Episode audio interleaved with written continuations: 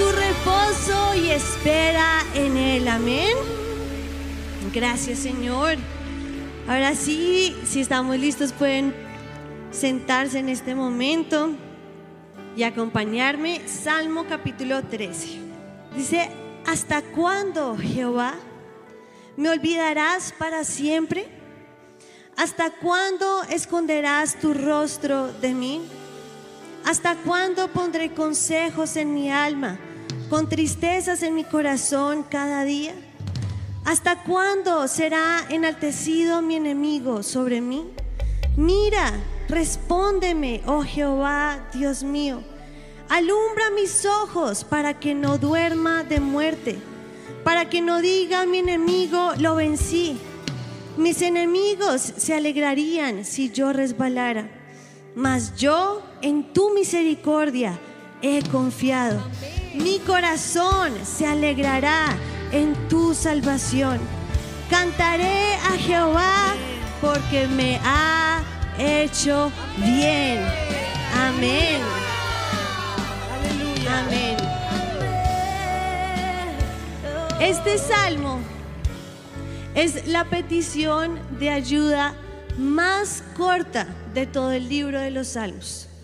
Los salmos los dividen por salmos de gratitud, salmos de plegarias, salmos de pidiendo fortaleza. Y este es el salmo con esa petición de ayuda más corto de todo el libro. Pero para mí uno de los más profundos que podemos leer. Nadie sabe en qué momento exacto fue escrito, pero lo que sí sabemos es que el salmista estaba siendo perseguido hasta el mismo punto de sentir la muerte a su alrededor. Así que empieza manifestando este salmo angustia, desaliento, desánimo, impaciencia, un sentimiento de abandono en el salmista. Las dos primeras preguntas se las hace a Dios. ¿Hasta cuándo, Jehová, me olvidarás para siempre? ¿Hasta cuándo esconderás tu rostro de mí?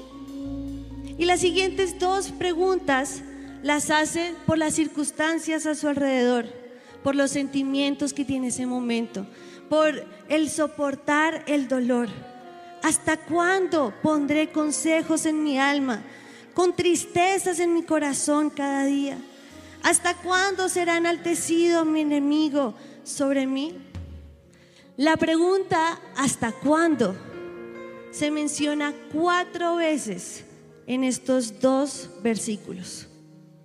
Y yo creo que lo hace mostrando la profundidad de su crisis, mostrando la impaciencia que tenemos como seres humanos de sentir el silencio de Dios. ¿Por cuánto tiempo más debo estar en esta aflicción? ¿Por cuánto tiempo más debo estar en este dolor? ¿Por cuánto tiempo más debo estar en esta humillación? En desesperanza, en enfermedad, en deudas, en conflictos. ¿Te lo has preguntado? ¿Hasta cuándo? Así que el, salmista sigue con su interrogación y ese clamor en el que pide, no me olvides, Señor, no escondas tu rostro de mí, no enaltezcas a mi enemigo. Cuando lo leemos parece de pronto una oración un poco dura. Tal vez podemos pensar que es una oración irrespetuosa hacia Dios. Tal vez podemos pensar que no debe ser la forma en que nos debemos dirigir al Señor. Pero a decir verdad, si son nuestros pensamientos, ¿tú crees que el Señor no los conoce? Si Él los conoce, ¿por qué no decírselo? ¿Será que Él no sabe que ya lo estamos pensando? Y de hecho esta prédica nace de precisamente eso. Encontrarme con este salmo y orar con él y decirle, Señor, ¿hasta cuándo? ¿Hasta cuándo esto? ¿Hasta cuándo lo otro? ¿Hasta cuándo, Señor? No escondas tu rostro de mí. No me olvides.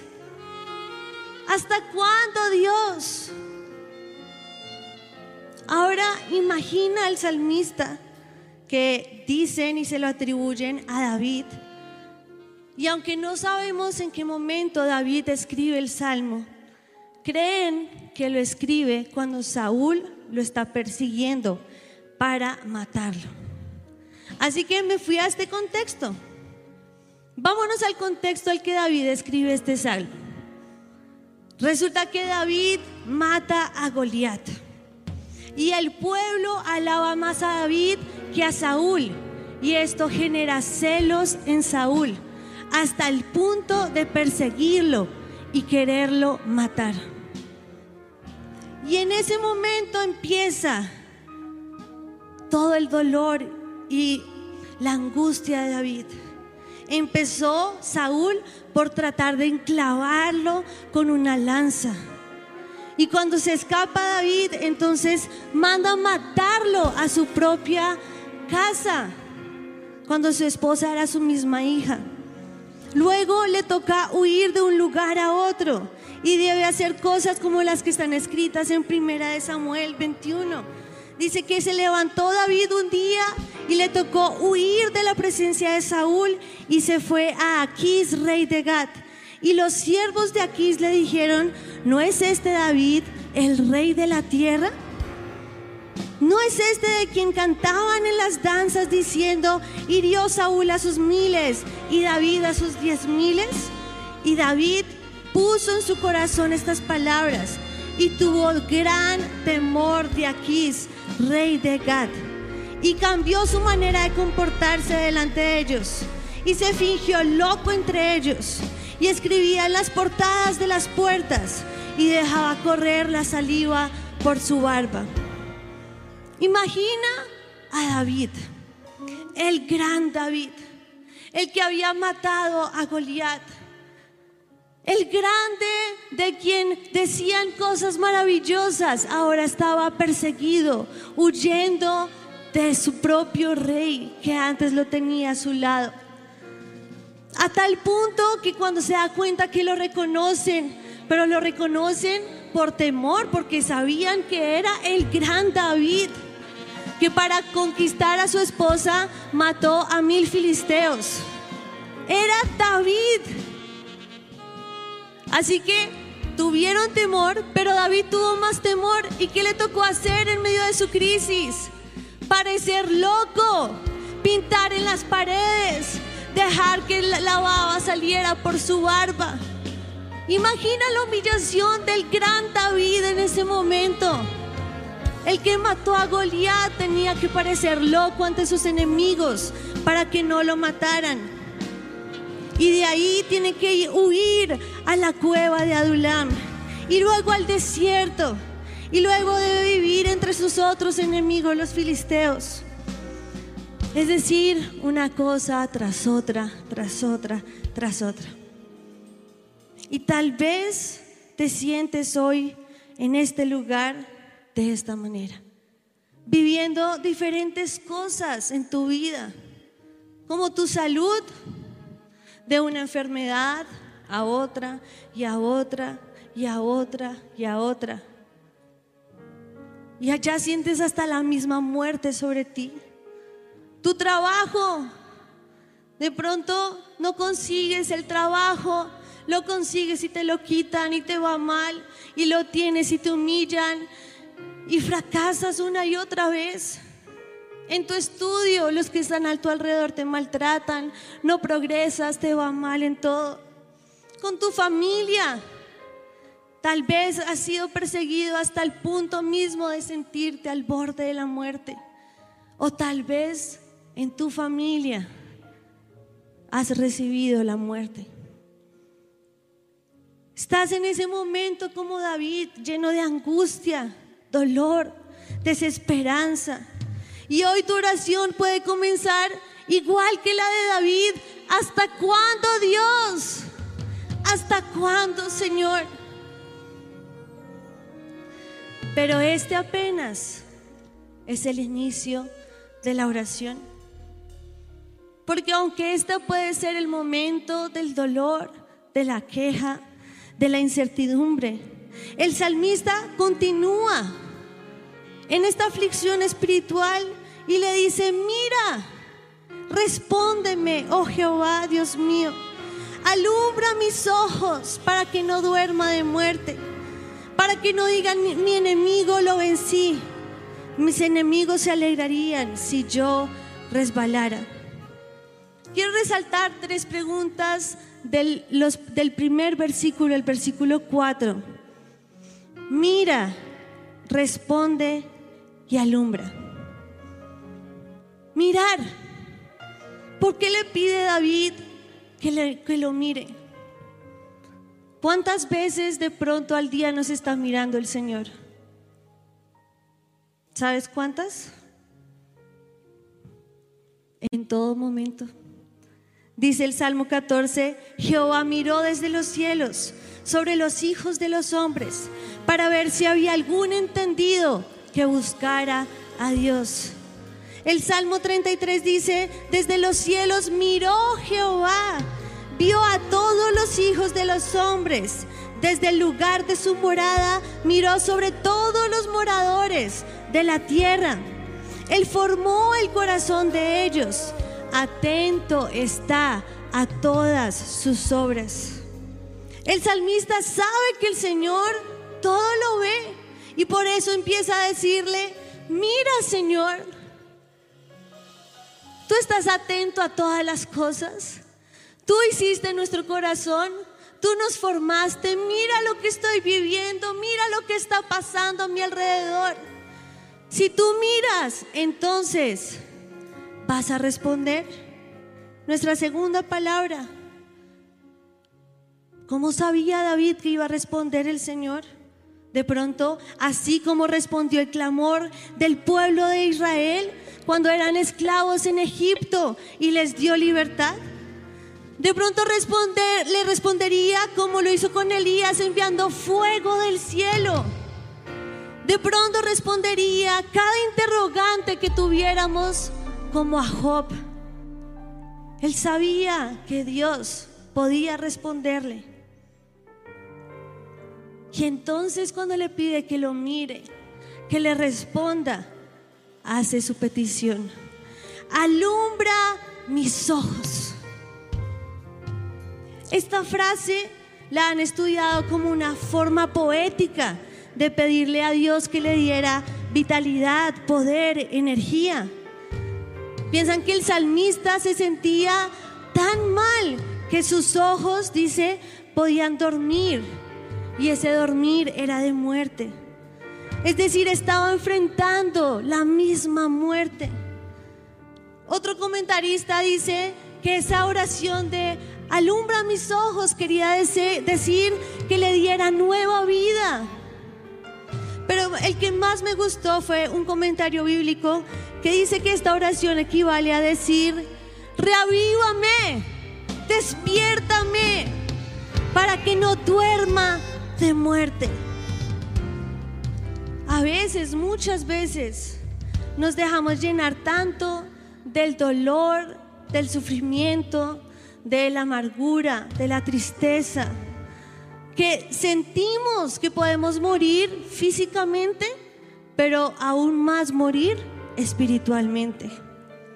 Y es por esto que nuestra oración no se puede quedar solo en la queja, tal vez del comienzo hasta cuándo Dios. Ahora tu oración debe continuar y decir, Señor, mírame, respóndeme, reavívame, despiértame.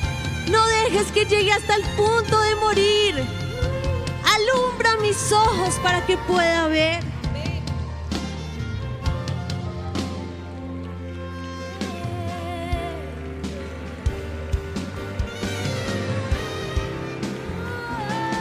Puedes decirle, Señor, que esa zarza vuelva a arder en mi corazón. Que no me ciegue por el dolor y la tristeza y lo que estoy viviendo. Y que ese enemigo, ponle Ponle el nombre que sea tu enemigo. Tu enemigo puede ser tu enfermedad, tu dolor, tu tristeza, tu amargura, tus deudas. Yo creo que el enemigo común de todos, diablo y Satanás. Pero ponle nombre a tu enemigo. Y le dice, Señor, que no pueda decir que nos venció este enemigo. Yo creo que así como Satanás creyó que cuando Jesús estaba en la cruz, lo había vencido. Y estaba feliz Satanás de que había llegado el final del Hijo de Dios. Pero lo que no sabía Satanás era que lo que estaba presenciando era apenas el inicio de su más grande victoria.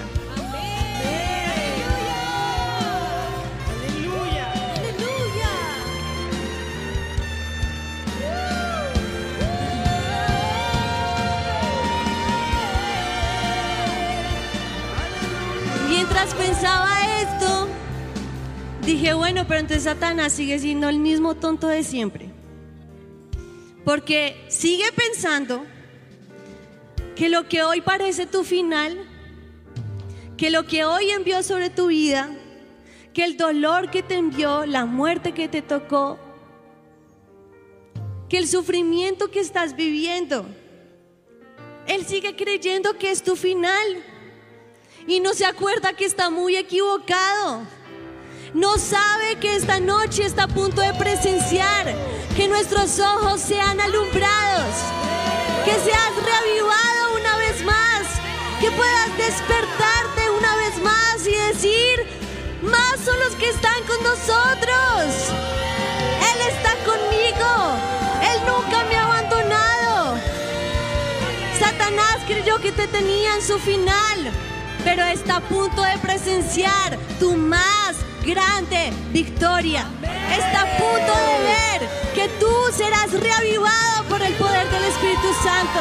Está a punto de ver que tus ojos serán alumbrados. Está a punto de ver que esa zarza se encenderá en tu corazón y nunca nadie más la volverá a apagar porque Él está con nosotros.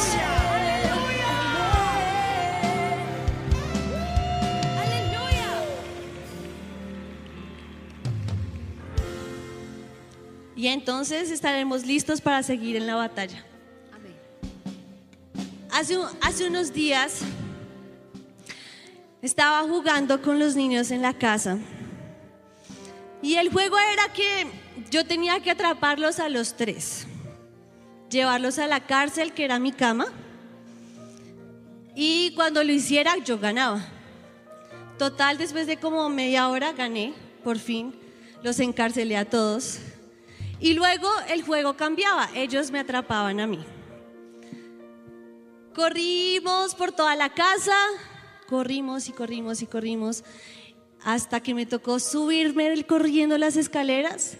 Alcancé a cerrar la alcoba de las niñas y ponerle seguro, porque dije, si no, me, si no tomo aire, perdí porque no respiro más. Y cuando estaba ahí encerrada, bueno, le hice por, por eso, porque si no perdía, y me atrapaban y para respirar. Entonces dije, cierro con seguro y espero a ver qué pasa. Y luego trato de salir y que no me atrapen, pero igual ya iba a perder. Cerré y escuché a Noah decir, yo ya sé abrir la puerta, tranquila. Yo ya, ya, como todos los niños, todos aprendimos a abrir, abrir las puertas. Entonces dije, ah, bueno, entonces ella llegó, se fue con Mochel, agarraron todo lo que tenían que, que tener listo, trataron de abrir y no contaban con que yo tenía el dedo puesto en el seguro. Y no pudieron abrir la puerta. Y entonces Jet empezó, mami, abre la puerta. Y movía la chapa durísimo. Y Mochel, mami, ¿por qué no nos abres? Ya perdiste. Y no era, pero si ya la he abierto antes, ¿por qué no me funcionó? Y lo volví a intentar y no le funcionaba. Los escuché que empezaron a hablar entre ellos y dije, bueno, tengo que hacer mi estrategia. ¿Cómo voy a salir de aquí sin perder? Dije, bueno, voy a quitar el seguro y me escondo en una parte del cuarto y que me busquen. Y ya cuando me encuentren, pues ganan. Entonces fui, quité el seguro de la puerta con cuidado y me escondí rápido. Y estaba yo escondida ya, esperando a que ellos me encontraran. No voy a decir dónde. No voy a decir dónde me escondí porque perdieron. Nunca me encontraron. Así que tengo, tengo escondite todavía. Y entonces estaba yo ahí esperando, entonces dije, bueno, pues la estrategia está buena. Van a volver a abrir la puerta, mueven la chapa y se dan cuenta que la puerta está abierta. Y me buscan y me encuentran. Pasaron segundos, pasaron minutos, me senté, esperé y ninguno de los tres volvió a mover la chapa. Y yo dije, pero si es tan fácil, ya le quité el seguro, solo es que muevan la chapa y traten de entrar. ¿Dónde está Jet que estaba moviendo la chapa? No, Jet se había ido a llamar al papá porque estaba bravo conmigo, porque no abría la puerta. Moshel seguía diciendo, sé que estás ahí y no nos abres. Y no estaba haciendo toda una estrategia para abrir, pero ninguno movía la chapa. Y yo decía, pero solo es abrir la puerta. Y estaba yo en esos pensamientos en mi corazón de mis hijos que no entendía. Cuando literalmente sentí la voz de Dios que me habló y me dijo, ah, ¿ves? ¿Cuántas veces te ha pasado a ti? ¿Cuántas veces has tratado de abrir la puerta y estaba cerrada? Sí, estaba cerrada. Porque tenía que estar cerrada. Pero cuando la volví a abrir, ¿no lo volviste a intentar? Ah, ¿Hasta cuándo, Dios? Y el Señor me estaba mirando. ¿Hasta cuándo, Señor, no te olvides de mí? Y Él me estaba esperando. ¿Hasta cuándo, Dios? Y Él me decía, ¿ves? Era muy fácil. Solo tenías que volver a abrir la puerta. Y recordé mi salmo y ahí en mi escondite le dije, Señor, ya entendí. Entonces esta es mi oración. Alumbra mis ojos. Vuelve a darme vida. Avívame una vez más. Renuévame una vez más. Y permíteme ver lo que tú ves. Mi oración ya no fue más. ¿Hasta cuándo? Sino, entonces vuelvo a abrir la puerta, a tocar tu puerta y decirte, hazlo una vez más en mí. Vuelve a encender esa salsa en mi corazón. Y en este punto, en este preciso momento, mi fe empieza a cambiar.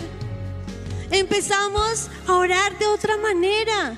Y entonces, después de la duda, de la incertidumbre, de la, de la angustia, el salmista dice, mas yo en tu misericordia he confiado. Mi corazón se alegra en tu salvación.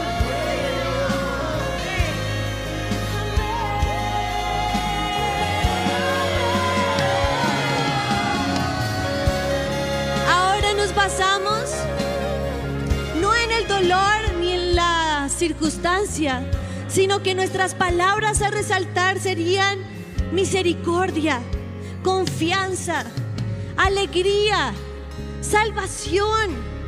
Ahora entonces puedo entender que grande es su misericordia. Y esta, esta palabra misericordia en la Biblia tiene varios términos, pero solamente resaltando dos. En el Antiguo Testamento, en hebreo, misericordia es Gesed, que significa, entre muchas otras cosas, bondad, gracia, amor, fidelidad. En el Nuevo Testamento en griego es eleos, que se refiere a la manifestación externa de la compasión. Es decir, que la misericordia es la expresión o la manifestación del amor, la bondad, la fidelidad, la compasión y la misericordia de Dios sobre nuestras vidas, que es cada día. Entonces puedes decir, por la misericordia de Jehová, no hemos sido consumidos, porque nunca decayeron sus misericordias. Nuevas son cada mañana. Grande es tu fidelidad. Mi porción es Jehová, dijo mi alma. Por tanto, en él esperaré.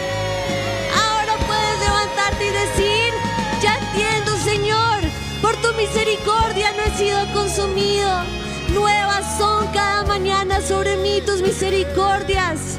Pase lo que pase, puedo decir que tú eres mi porción y mi herencia y en ti podré esperar. Si su misericordia sobre mí es nueva cada mañana, ¿qué tengo que hacer? Confiar en Él. ¿Cómo puedo confiar en Él? La palabra confiar significa la esperanza firme que se tiene de alguien o algo. ¿Qué más firme que saber que sus misericordias son nuevas cada mañana? ¿Qué más firme que saber que Él nos dice que nos guarda en completa paz a aquel cuyo pensamiento en Él persevera. Porque en ti ha confiado, dice Isaías. Confíen en Jehová perpetuamente, porque en Jehová está la fortaleza de los siglos. Muchas veces tu fe puede ser golpeada. Hoy puedes sentir que caes. Hoy puedes sentir que estás en el momento de la oración del hasta cuándo Dios pero puedes saber que cuando el hombre cae, no quedará postrado, porque Jehová lo sostiene con su mano. Él nunca te abandona, Él está contigo.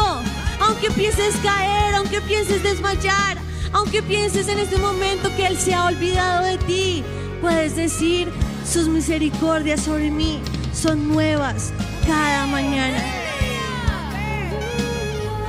¿Y sabes qué puedes hacer ahora entonces? Dice, mi corazón se alegra en tu salvación. Es el tiempo de la alegría. ¿Por qué debo alegrarme si no tengo todavía la respuesta? Si Él no me ha respondido, ¿por qué debo alegrarme?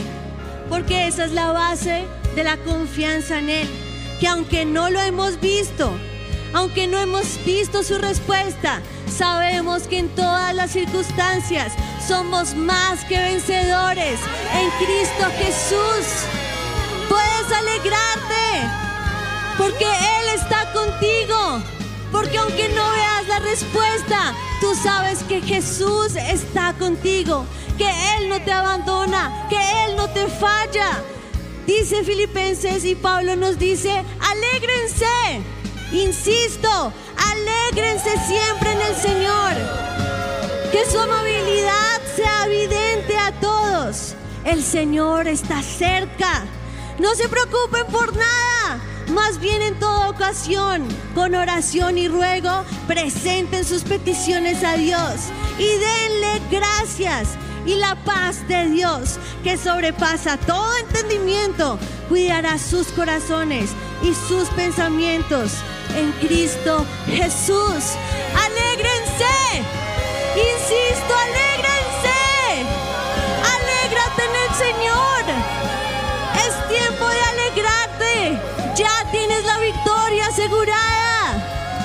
Solamente preséntate con oración y ruego delante del Señor y prepárate para ver esa victoria. ¿Sabes cuál es la victoria? Esa paz que sobrepasa entendimiento. Porque sigues de pronto en la angustia, sigues de pronto con las deudas, sigues de pronto sin el trabajo y dices, pero siento paz. ¿Cómo siento paz? ¿Cómo me puedo alegrar? Porque Él está contigo y te da la paz que sobrepasa todo entendimiento. Su paz estará hoy sobre ti. Y aunque hayas tenido que vivir el hasta cuándo, Hoy será el día que salgas diciendo, me alegraré, me alegraré en ti, Señor. Podré saltar de alegría, podré saber que tus misericordias son nuevas cada mañana. Podré decir, tú eres mi porción y mi herencia, porque en ti he esperado. Si quieres la paz del Señor que sobrepasa entendimiento, déjenlos pasar aquí adelante en este momento. Ellos están listos para lo que viene.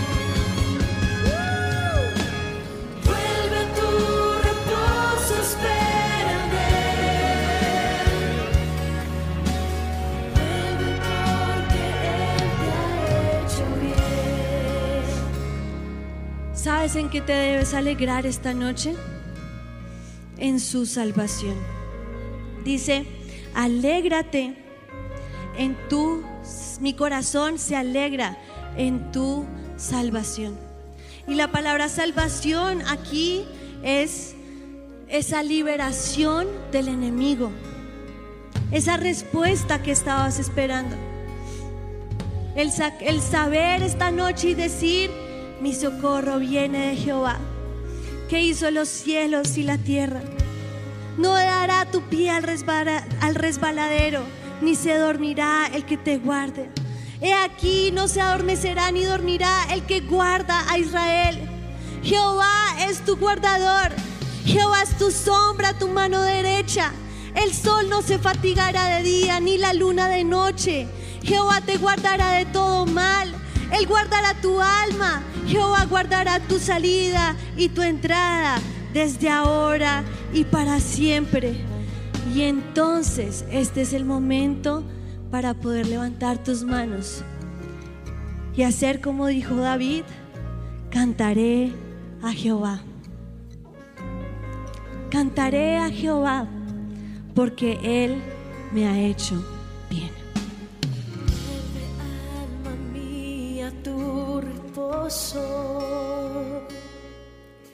Bendice, alma mía, tu rey.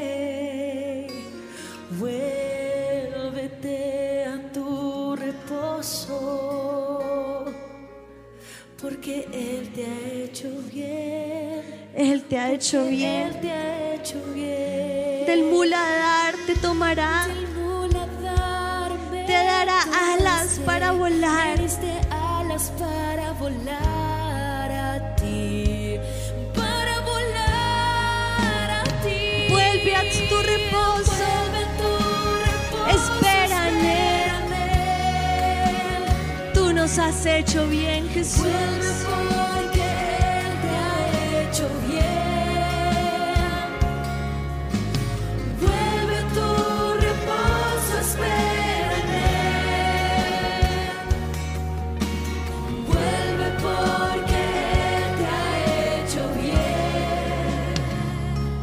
Este es el momento para que lo puedas ver.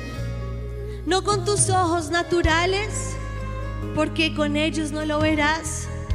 Esta noche nuestra oración es decirle, Señor, alumbra mis ojos para que puedan ver lo que tú ves. Alumbra mis ojos para que yo pueda ver que tú estás en control, Señor. Que tus misericordias sobre mí son nuevas cada mañana. Que en ti podemos confiar porque tú eres fiel. Porque tus promesas son en ti sí y en ti amén. Porque tú jamás abandonas al que en ti persevera, Señor. Hoy nuestro corazón te pide, avívanos una vez más. Haz que esa zarza arda en nuestro corazón. Reanímanos, Señor. Tal vez estamos al borde de la misma muerte, pero hoy tú puedes traer vida sobre nuestras, nos- nosotros, Señor. Hubiera desmayado si yo no creyese que veré la bondad de Jehová en la tierra de los vivientes. Aguarda Jehová, esfuérzate, aliéntate, espera Jehová.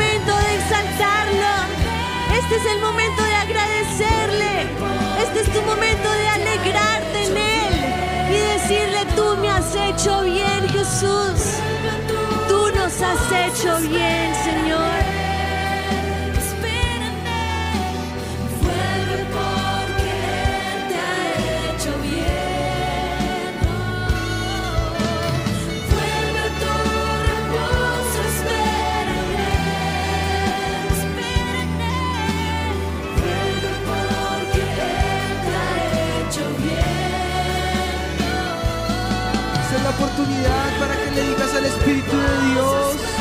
Señor, acuérdate de mí en este momento. Pero no, no quiero pedirte más con angustia y con dolor de mi corazón, sino con alegría, con esperanza, con fe, con la certeza de saber que tú vas a responder. Como lo dice el apóstol Pablo y lo declara en, en Romanos capítulo 8. Antes en todas estas cosas somos más que vencedores por medio de aquel que nos amó. Y dice, ¿qué quiere decir esto?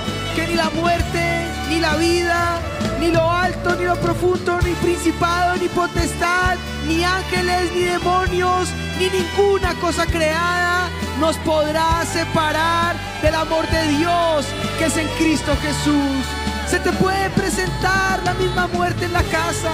Se te puede presentar la maldad en tu oficina o la ruina a tu alrededor. Puede tener la cara que tú quieras ponerle, pero puedes tener la certeza que no hay nada que te pueda mover de una verdad tan cierta como lo es el amor del Señor. Ese amor que es en Cristo Jesús sella tu corazón y lo sella para guardarlo del momento de la aflicción. Sella tu corazón para darte la garantía antes de que pase. Es como un- una separación o el down payment. Es el que pagas antes de. Todavía no tienes tu propiedad, todavía no tienes lo que tú has comprado, pero ya tienes el documento que certifica que es tuyo. De esa misma forma opera esa certeza en el Hijo de Dios. De esa misma forma opera el amor derramado en medio nuestro. Es la garantía que te asegura, no importa lo que Satanás quiera hacer, la victoria ya está asegurada para ti. La victoria ya está asegurada para ti. Por lo tanto, puedo declarar, soy más que vencedor por medio de aquel que me amó. Si lo puedes declarar, levanta tus manos al cielo y dile Espíritu de Dios. Dame esa certeza en mi corazón. Dame esa garantía en mi vida. Acuérdate de mí en esta hora. Acuérdate de mí en este momento de aflicción. Porque yo no quiero hacer memoria más de este dolor. Yo no voy a hacer más regresión de este dolor, ni acordarme de este fracaso. Yo no voy a levantar más esta herida, no la quiero destapar. Quiero que tu amor selle, cicatrice este dolor, sana esta herida en mi corazón y esa zarza en mi vida vuelva a arder una vez más para gloria de tu nombre. Dame la certeza de saber que en tu amor somos más que vencedores en Cristo Jesús. Amén. Amén.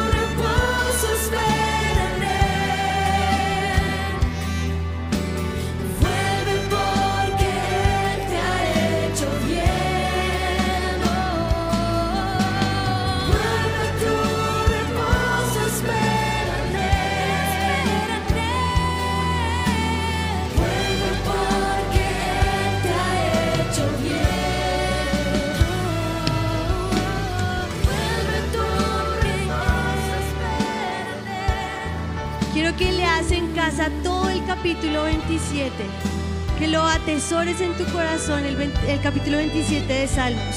Pero solo quiero leer los dos últimos versículos, que es lo que estamos cantando hoy.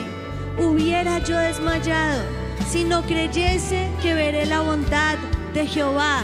¿Cuándo? ¿En dónde? En la tierra de los vivientes. Ahora vas a ver la bondad de Jehová. Aguarda Jehová. Esfuérzate, aliéntese tu corazón. Sí, espera a Jehová. No más tristeza y lloro, no más queja y reclamo. Alégrate, gózate, confía en el Señor. Recuerda sus misericordias sobre tu vida. No desmayaste, sino que verás la bondad del Señor sobre tu vida. Su bien estará sobre ti y lo verás en este momento. Confía en el Señor, cree en sus promesas y verás esa respuesta. Verás esa respuesta hoy sobre ti.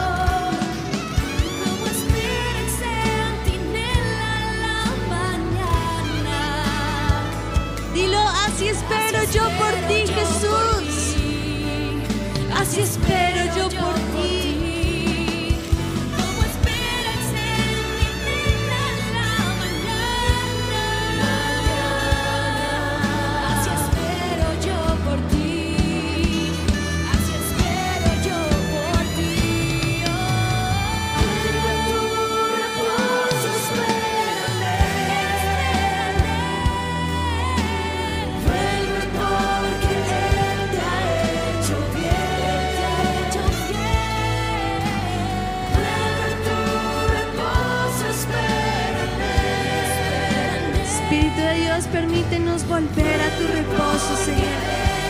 Tú ves cada petición que está puesta en tu altar, Señor. Tú ves la necesidad.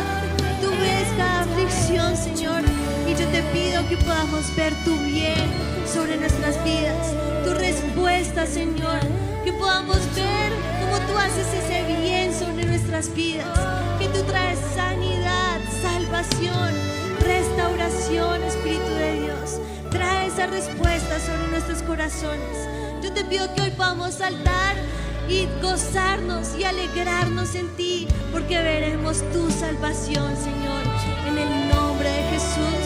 Dilo conmigo, Él me ha hecho bien, Él me ha hecho bien.